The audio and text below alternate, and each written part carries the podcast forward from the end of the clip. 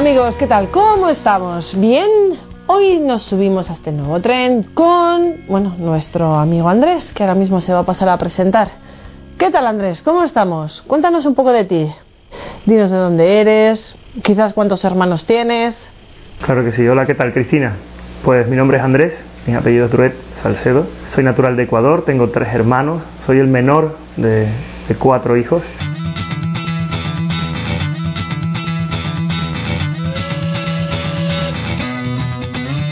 ¿Podrías contarme un poco de tu infancia, de tu niñez? Bueno, mi niñez surge como la de todos los, todos los niños. Eh, crezco en un hogar eh, de padres cristianos, católicos. Mi padre menos practicante, mi madre muy practicante, la familia materna siempre muy practicante y mis hermanos pues siguiendo siempre detrás de, lo que mi madre nos inculcaba y del ejemplo de mi, de mi padre. Como todos los niños, el más pequeño, eh, cuesta trabajo decirlo, pero un poco fastidioso y siempre me salía con la mía porque a los, los más pequeños siempre les hacen caso porque creen que los más grandes son los que mm, eh, se aprovechan de los pequeños y no saben que en el fondo somos los pequeños los que nos aprovechamos de los grandes. Pero una familia normal, siempre unidos por el amor, el respeto, el cuidado de unos por otros. Y mi niñez se desarrolla hasta los 10 años en Guayaquil, que es uno de los puertos más importantes a nivel económico de, Ecuador. Y a los 10 años mi padre le proponen cambiar de trabajo a Manta y a partir de ese momento empezamos a vivir en Manta. Ya crecí en, esta ciudad hasta que terminé el colegio. Estudié en un colegio católico, en el Julio Pierre Gros, que es de las esclavas del Divino Corazón. Como todos los jóvenes, participamos de la Eucaristía porque había que ir a la Eucaristía, era una vez al mes, cada curso iba a la Eucaristía y teníamos que ir.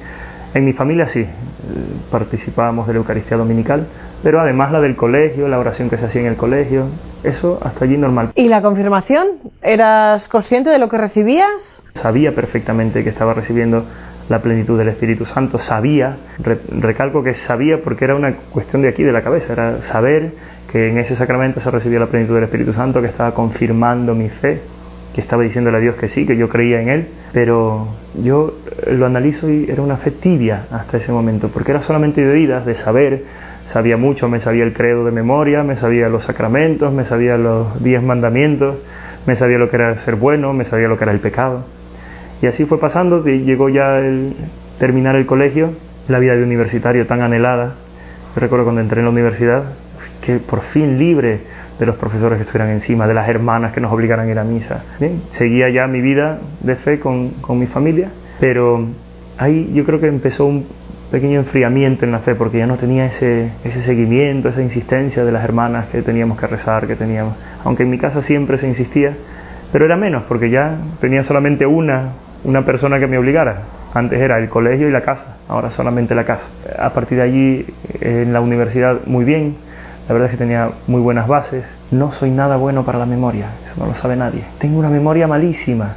Sin embargo, tengo una gran capacidad de relacionar, es decir, de, deducir, de, relacionar temas, de, de conectar ideas. Y entonces en ingeniería, que es de mucho ingenio más que de memoria, me fue súper bien me regalaron al final de ese primer año mis padres un sueño que yo tenía era recorrer, eh, pasa mucho en, América Latina, queremos recorrer Europa, conocer Europa, el viejo continente y después de ese primer año de, universidad me concedieron mis padres que fuese a visitar España y sus alrededores. Y así fue. Total, que llegué a España el 19 de marzo y en ese tiempo que estaba recorriendo España, recorriendo Europa, me llega la noticia de que la Universidad de, de Manta me otorgaba un nombramiento, una beca significativa, solamente era un documento donde me nombraban el mejor alumno de la facultad. Decía yo, yo no me lo creía porque honestamente decía, si yo soy el mejor, ¿cómo son los demás? Pero bueno, bendito sea Dios. Y en ese momento surgió la idea de, ir a estudiar a España. Mis padres dijeron, mira, realmente es lo tuyo, pues mira, hacemos un esfuerzo, te vas a estudiar a España, vamos a buscar una universidad donde puedas seguir estudiando ingeniería, si eso es lo tuyo, estudias el ciclo de ingeniería y vuelves a ser ingeniero aquí a, tu tierra y a tu país. Entonces la idea inicial fue esa. Pues como todo joven en ese momento, estudiando, con un toquecito de soberbia por eso de ser el mejor alumno de la facultad y con muy buenos amigos, con la vida de un joven normal, pues fiestas, universidad, estudio, salir, divertirse. Tenía una novia en ese momento con la que la verdad es que la cosa iba muy bien. En aquel momento la juventud todo se vive con muchísima pasión y incluso llegué a pensar que esa iba a ser eh, la mujer de mi vida, la con la que iba a formalizar una familia, que llegué a pensar que esa era mi vocación.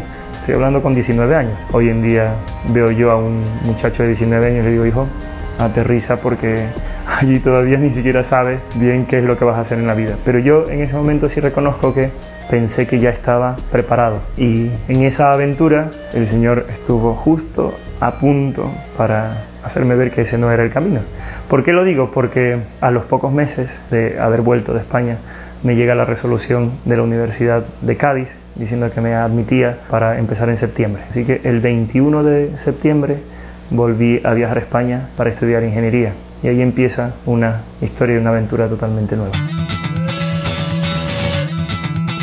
Vale, llegas a España, una cultura diferente, una forma de vivir la fe diferente. ¿Cómo integras la religión en esta, en esta nueva vida, en esta nueva vida en España? Pues una pregunta interesante, porque para mí personalmente fue un cambio radical. Ya lo dije al principio, yo soy el más chico de, de cuatro hijos y ahora me doy cuenta que siempre fui muy cuidado por mis padres, muy cuidado por mis hermanos mayores, entonces pasaba de ser el mimado a ser uno más y eso choca. Luego el estudio, mi abuelo, que era muy sabio, se daba cuenta que, claro, era una distracción para mí el no tener a mi familia, es cambiar de cultura, de hábitos, de alimentación, de todo. Al principio me costó mucho trabajo. Y mi abuelo, de reír, dice, has pasado de ser el rector de la Universidad de Manta al ser el portero de la Universidad de Cádiz. Y me, bajaba la moral al suelo, pero claro, eso realmente lo que hacía es motivarme para hacer el esfuerzo para al menos ser un alumno más dentro de la Universidad de Cádiz al principio me costó mucho trabajo porque estaba más pendiente de cómo estaba mi familia, cómo estaban mis amigos, cómo estaba la gente aquí. Y, y allí es cuando yo descubro que, que Dios no estaba. Realmente la experiencia que yo tenía de Dios no era una experiencia vivida, sino que era más bien una experiencia mm, rutinaria, de hábito, de costumbre. Había escuchado hablar mucho de Dios, pero no había tenido una experiencia profunda. Entonces se produjo un enfriamiento en la fe. Durante el primer año que estuve allí bajé el nivel de notas, eh, mi relación con Dios bajó, se enfrió, trataba de conocer gente porque era una cultura nueva, entonces me dediqué a ser muy sociable. En los primeros meses ya me nombraron delegado de mi clase, era el más revoltoso, el más revolucionario, asumí el rol de líder dentro del grupo, un latinoamericano que en aquel momento en España el, escuchar a un latinoamericano era algo raro todavía y el acento siempre más lento, más. Entonces, cuando habían que hacer puentes para salir de vacaciones, yo conseguía hacer acueductos, porque además no eran puentes, sino que con un poquito de labia y un toque así gracioso, convencía a los que necesarios para, en lugar de coger jueves y viernes, cojamos miércoles, jueves y viernes y podemos el lunes también. Obviamente al final del año me veía con un montón de asignaturas pendientes y estudia y estudia y estudia porque ahí ya venía, cuando vi toda la respuesta de las notas, vi que mis padres me habían mandado a estudiar, no a ser líder revoltoso. Entonces me costó muchísimo trabajo. El primer verano no pude venir a mi tierra y ahí aprendí que las cosas se ganan con esfuerzo. Claro, mucho esfuerzo, pero poco Dios. Ahí yo veía que era cada vez más fría mi relación con Dios. Tenía un compañero en la universidad que siempre lo recuerdo con muchísimo cariño que me decía, vamos a misa, vamos a misa. es loco, yo que voy a seguir a misa con todo lo que tengo que estudiar, no tengo tiempo. La típica excusa, no tengo tiempo. Siempre tenía tiempo para todo, menos para Dios. Y yo digo, cada vez se fue enfriando más, enfriando más, hasta que mis tías, hermanas de mi madre, de una fe súper profunda y con una paciencia enorme, me decían, pero mijito, tienes que ir a misa, tienes que acercarte a Dios, te falta eso. Y decía, bueno, extraño tanto a mi familia, extraño tanto a mi tierra, que extrañar ya más a Dios ya no era, era una cosa más dentro de mi cabeza. Poco a poco fui llenando el espacio de los amigos porque hice un montón de amigos, me acostumbré a que mi familia la seguía teniendo, que estuviese lejos, pero solamente a Dios era el vacío que no podía llenar y no podía llenar. Entonces mis tías me insistieron muchísimo para que, para que participara en un retiro. Y bueno, para no escucharlas más y para darles gusto, dije, bueno, voy a ir. Y ahí es cuando cuento que descubrí que Dios no es una teoría, sino que Dios es experiencia. Y yo no sé de dónde se cayó San Pablo todavía. Dicen que se cayó de un caballo, pero yo sí que me fui de bruces contra mí mismo, porque todo lo que yo creía, que creía que me lo conocía todo, que no me iban a enseñar nada, fue un cambio porque yo digo que fue el momento en el que Dios entró en mi vida. Siempre había entrado por aquí, había salido por aquí y algo quedaba en la mitad, pero en ese momento descubrí que Dios era más que una teoría, era una experiencia. Y tuve esa experiencia de Dios. Es decir, sabía que, que yo necesitaba a Dios, pero que Él también me necesitaba para ese proyecto que Él mismo había iniciado. Y es cuando empiezo a plantearme, voy a hacer algo por Dios. Fijaos, yo busqué mucho tiempo llenar ese vacío y lo buscaba llenar con, con hacer algún tipo de actividad social, unirme a algún grupo que ayudara a alguna ONG, buscaba algo y justamente en ese retiro descubrí primero que Dios es una experiencia personal y segundo que la empresa más grande de ayuda social era la iglesia. Y la tenía tan cerca y no había mm, acudido a ella. La que más labor social hace con niños, con jóvenes, con adolescentes, con adultos, con mayores. Fue, yo recuerdo el último día de ese retiro, hablamos sobre todo de la iglesia, después de haber hablado de Dios, de la experiencia de Dios, de Jesucristo. el último día hablamos de la iglesia y yo descubría, eh, es mi casa, es mi madre y no me había dado cuenta de todo lo que hace, pero sobre todo de la cantidad de proyectos que tiene. Todos hablábamos de la iglesia y lo que hay que hacer y lo que se debe hacer y cómo tendría que hacerlo la iglesia, pero descubrí que no basta con hablar de lo que debe hacer la iglesia, sino que yo soy iglesia. Por tanto, yo tengo que hacer algo por la iglesia y hacían falta mis manos. Sobraba mi lengua y hacía falta mis manos para trabajar. Cuando dices que Dios entró en tu vida a través de una charla, a través de, este retiro. ¿Cómo explicas ese entrar en tu vida? Fueron varios momentos, porque uno de los momentos más importantes para mí fue el testimonio de lo que Jesús hacía en otros jóvenes y cómo obraba en otros jóvenes. Y fue el momento en el que fue un choque tremendo porque me daba cuenta que es que Dios también lo había obrado en mí y yo me había hecho loco le había dado crédito a la casualidad, al azar, a la suerte. Y en ese momento fue como un choque diciendo, no, descubro que es Dios el que estuvo en el momento de mi primera comunión, en el momento del colegio, en el momento... Es que haya estado todo el tiempo, todo el tiempo y yo no lo he visto. Y es cuando recuerdo que digo, qué, qué, qué listo eres, cómo te has escondido tan bien y al final has estado siempre presente. ¿no? Y, y, luego recuerdo un momento que fue, para mí siempre fue un antes y un después. Dentro del retiro hubo una oración ante el Santísimo. Y esa oración ante el Santísimo fue la que marcó una, una diferencia. Recuerdo haber estado porque fue súper sencilla la, la, oración, es un, sobre una mesa, un altar. En ese momento yo veía una mesa simplemente y el Señor presente allí, todos de rodillas en el suelo, y dicen, Señor, ¿y ahora qué hago? Con todo lo que he visto, con todo lo que he descubierto, con todo lo que has hecho por mí, ¿ahora qué quieres que haga yo por ti? Si es que yo soy un, una cosita tan minúscula y tú tan grande, tan pendiente, tan cuidadoso y ¿qué quieres que haga yo por ti? Era la oración que yo repetía. Me di cuenta que Jesucristo era, era, el, era el todo que tenía que llenar ese vacío. Y a partir de ese momento salí del retiro y me propuse, dije, bueno, por Cristo, para Cristo y con Cristo. Empecé a buscar porque era como salir a, un campo en el que no sabía por dónde tenía que coger. Y recuerdo que el sacerdote que dirigía el retiro, al retiro al que yo fui, providencialmente fue un seminarista que después sería mi mejor amigo y un sacerdote que sería mi director espiritual después. Pero fue a él al que recurrí para que me orientara. Yo quería hacer algo, quería implicarme en algo, pero no sabía qué tenía que hacer. Y él me recomendó que hiciera primero un proceso de discernimiento, de acompañamiento espiritual y que fuese descubriendo poco a poco. Y así empezó un proceso en el que definitivamente me acerqué a Dios. No faltaba misa, no faltaba mi oración, no estaba siempre en contacto con Dios y fue un proceso bonito, pero en ese momento no era tan gracioso el proceso porque era la búsqueda. Yo sabía que, que Cristo me estaba buscando, pero yo no, no estaba muy seguro de si me quería dejar encontrar del todo. Me encontré un grupo de jóvenes enamorados de Cristo queriendo eh, servir a la iglesia. Me llamó muchísimo la atención y recuerdo que este amigo, Frank se llama, un día subiendo en el ascensor hacia mi casa, después de haber tenido una experiencia de retiro en el seminario, porque íbamos juntos, éramos compañeros de la universidad y íbamos juntos a los retiros del seminario, me dice, oye, si yo soy sacerdote, ¿tú te meterías al seminario? Y yo me empecé a reír y digo, tú estás loco, si tú quieres ser cura, que seas tú, y yo, ¿por qué tengo que ser cura? Porque tú lo seas. Ah, no, yo nomás te decía. Bueno, hoy en día él está casado, tiene dos hijas preciosas y soy yo el que está en el seminario. Llevo ya muchos años en el seminario y luego de sacerdote. Total, que en ese año empecé ese proceso de discernimiento y, recuerdo perfectamente una noche concreta, que no podía dormir, ya estaba muy cerquita de terminar el tercer año de la carrera. Y estaba siempre entre eso, ¿no? la ingeniería y la vocación, que es lo que Dios quiere de mí.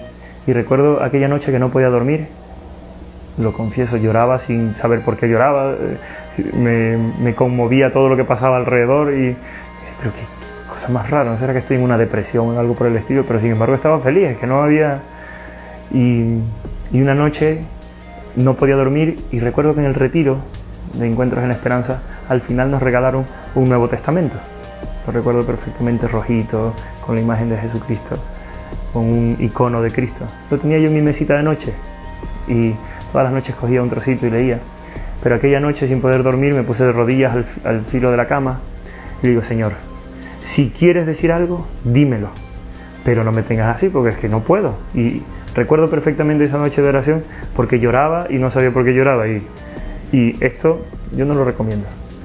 Pero recuerdo que en la desesperación cerré el Nuevo Testamento y digo, Señor, si me tienes que decir algo, dímelo, por favor. Y ahí estaba rezando y no me atreví a abrir la Biblia. Y cerrado los ojos, abro la Biblia y hago así y señalo. Y en ese momento leo, el que deja a su padre, a su madre, a su mujer, a sus hijos y viene en pos de mí, tendré el ciento por uno. Madre de Dios, cerré la Biblia. Siempre, en ese momento ya es que no contenía las lágrimas. Recuerdo que tenía un papelito amarillo y un volante que lo metí allí y hasta el día de hoy no lo he sacado porque fue el momento en el que dije, mira Señor, si esta es tu voluntad, hágase. Yo lo intento. Si este es mi camino, bendito sea Dios.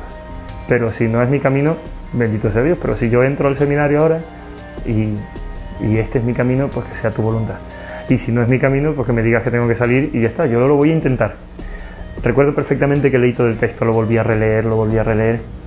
Y ya que no podía. Me levanté, eran como las 4, 4 y media de la mañana y caminaba por mi casa, por un lado, para otro, decía, ¿qué hago? Y, tenía la Biblia en la mano y desperté a una de mis tías.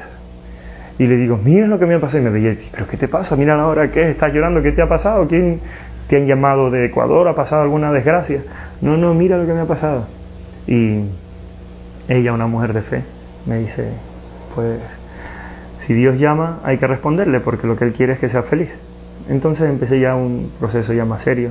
Tenía una novia en España también entonces en ese momento cuando empiezo el proceso ya serio, dejé, dejamos la relación, pedí el ingreso al seminario, recuerdo que fue en mayo, pedí el ingreso al seminario y ya hacía una vida más de, de pre-seminarista. Hasta el 21 de septiembre, no sé si recordáis que la primera vez que entré en la universidad fue el 21 de septiembre, el 21 de septiembre de cuatro años más tarde entraba en el seminario ya como seminarista. Y esa es la historia. ¿Y cómo recuerdas la etapa del seminario?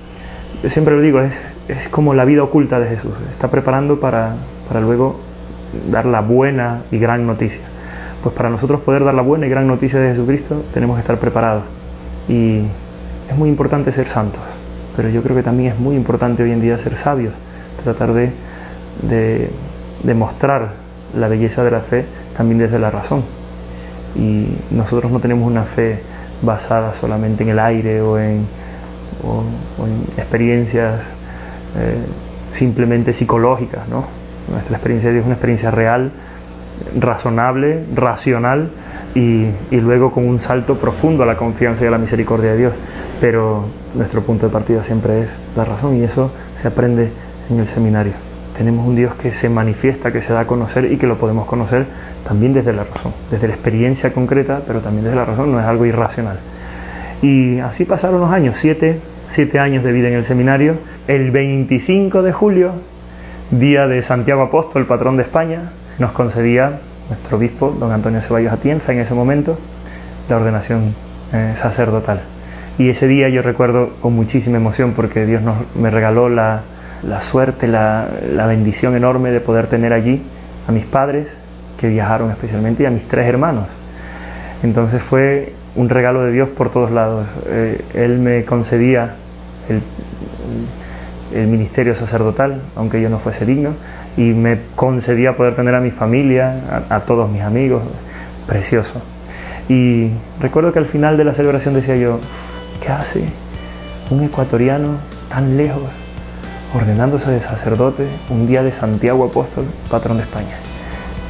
Bueno, y yo decía siempre una frase que a mí me gustaba mucho, si quieres hacer reír a Dios, cuéntale tus planes. Porque si a mí me lo hubieran dicho unos años atrás, que iba a ser esto, yo me hubiera reído, pero al final quien, el que ríe al último ríe mejor y Dios río mucho mejor porque los planes de Dios no tienen nada que ver con mis planes, pero eran mucho mejores que los que yo tenía previstos. Antes de hablar de cómo volviste a Ecuador, eh, ¿nos hablas un poco del papel de la Virgen en tu conversión? Pues para mí el papel de María es el centro, principio y fin de mi encuentro con Cristo, porque mi familia siempre ha sido super mariana y María siempre ha estado llevándonos de la mano, pero con ese papel materno precioso. A mí María mm, me mueve y me conmueve siempre porque nunca, nunca, nunca asume el rol protagonista. Nunca. Siempre quiere que su hijo esté por delante. Entonces, de esa misma manera, me fue llevando. Yo siempre me lo imagino a María de vez en cuando dando un empujoncito. Cuando yo me echaba para atrás, ella, no, no, para adelante. Si te vas a encontrar con mi hijo. Entonces, yo siempre sitúo de alguna manera más gráfica a Jesucristo delante al que yo quería alcanzar y a María detrás. Venga, si eh, ahí está tu felicidad, ¿no? Llevándome de la mano. Y María siempre, ¿no? ese, ese rol silencioso, humilde, pero heroico de María, siempre fue como el motor. Y decía, si mi madre María pudo, pues yo también puedo. Y es esa inspiración de decir, bueno, ella siendo humana, plenamente humana, porque es Jesucristo, verdadero Dios y verdadero hombre, pero ella siendo verdaderamente mujer humana, pudo estar tan cerca de Jesús, ella me enseña que yo también puedo. Y ella me acompaña y me enseña cómo hacerlo, se puede. Por eso para mí, María es mi madre del cielo y a la que siempre acudo. Digo, como en las bodas de Cana lo convenciste, ahora convéncelo para que haga algún otro milagro conmigo. Bueno, y ahora estás en Ecuador. Eh, ¿Cómo has llegado hasta aquí? ¿Cómo has llegado hasta Ecuador? Cuéntanos un poco los pasos que seguiste. Bueno, llegar aquí a Ecuador era un sueño, porque yo siempre le pedí al obispo una vez que me ordené, pasé al primer destino, luego estuve en el segundo destino que fue el seminario. Cuando salí del seminario le pedí que tener una experiencia aquí en mi tierra, hacer un convenio de los de FIDE y DONU para poder tener una experiencia temporal. No, no es, yo no le pedía permiso para quedarme aquí para siempre, pero tener una experiencia temporal. Y al obispo Antonio Ceballos, al que yo he querido siempre muchísimo como un padre, porque así me sentí con él y así me hizo sentir él eh, como un padre y un hijo. Él me decía, espérate un año, espérate un año. Y durante cuatro años me estuvo diciendo, espérate un año hasta el día en el que él, se jubiló. Y cuando le llegó la carta de, sustitución, porque ya había nombrado un nuevo obispo para Cádiz, él me dijo, Andrés, es el momento de cumplirte el deseo, te he hecho esperar este tiempo, porque no quería que te fueses en esta última etapa, y me, me lo concedió. Entonces me dio permiso por cinco años para estar aquí en Ecuador. Ha sido un regalo de Dios enorme.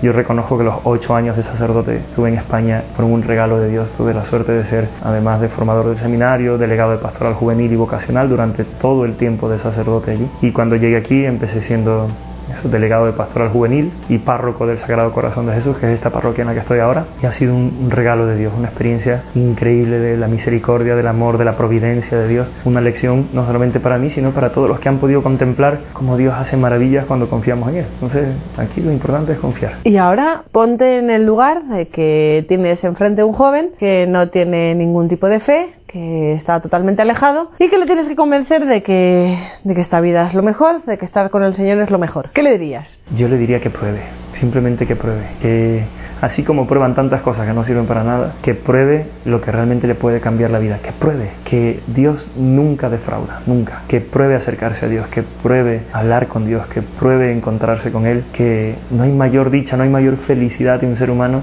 que poder saberse amado, llamado y guiado por Dios. No nos quiere llevar a ningún otro sitio que, ser feliz. Es lo que quiere es que seamos felices. Por tanto, que pruebe que merece la pena. Por mucho que parezca que es un sacrificio, el sacrificio ya lo hizo Cristo, no lo hacemos nosotros, ya lo hizo Cristo. Por tanto, no es un sacrificio acercarse a Dios, es un don, es una, una dicha, es la gloria más grande el poder acercarse a Dios. Simplemente que haga la prueba y que lo demás se encarga Dios. Muchas gracias, Padre. Muchas de nada. Hasta la próxima. Nos vemos. Gracias. Pues nada, amigos, hay que probar. Es verdad lo que dice, ya que probamos tantísimas cosas y no nos importa, esto no es un sacrificio, es una gracia. Así que probad. El no ya le tenéis. Igual salió un sí muy grande. Hasta la próxima. Gracias.